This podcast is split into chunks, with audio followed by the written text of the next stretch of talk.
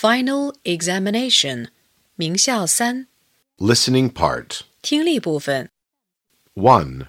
Listen and choose. 选出听到的字母组或单词，将编号写在括号内。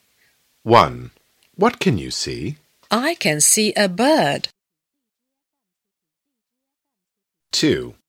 Touch the desk. Is it hard? Yes, it is. 3. I like singing Do Re Mi. 4. I like eating cakes. How nice. 5. Can I help you? A toy bear, please. 6. Winter, winter, cloudy and cold. 7. Look at the green light. Let's go. 8. Autumn is cool. We can eat fruit. 2. Listen and choose. 听录音，把听到的句子前的编号填入括号内。 1. I like swimming in the water. 2. What do you have for summer? 3. He has a sweater, too. 4. The desk is hard. 5. Can your father play basketball, Kitty? 6. Here's a birthday card for you. 3. Listen and number the sentences. 听录音，根据听到的顺序给句子编号。 It's spring, nice and warm. What can I see? I can see two bees. What color are they? They're yellow. Look, they like flying together.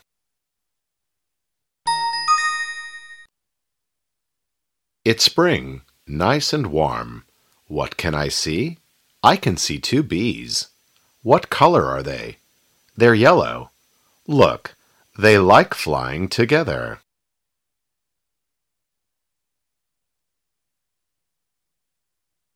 4. Listen and choose. 听录音，选出正确的应答句，将字母代号填入括号内。 1. What are they? 2. Miss Rabbit, what do you like eating? 3. Beep beep. What can Ming hear? 4. It's cold in winter. Kitty, what do you have for winter? 5. What do you like doing in autumn? 6. They're brown. They have long tails. They like bananas. What are they? 5. Listen and judge. 听录音，用笑脸或哭脸表示听到的内容是否与图片相符。 1. I'm a girl. I have a dress for summer. It's beautiful. 2. What can you hear? I can hear a car. It's cool. 3. I have a pair of trousers. 4. What can you see? I can see two butterflies. They are dancing. 5. Spring is nice and warm. I like spring. 6.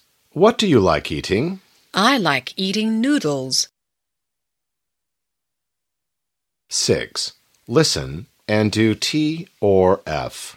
听录音，判断所给内容与听到的内容是否相符，用 T 或者 F 表示。 1. Summer is hot and sunny. Let's go to the beach. 2. Kitty and I are good friends. We like eating fruit.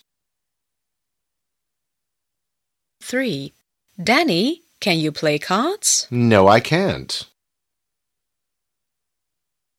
4. The monkey is in the tree. It's very naughty.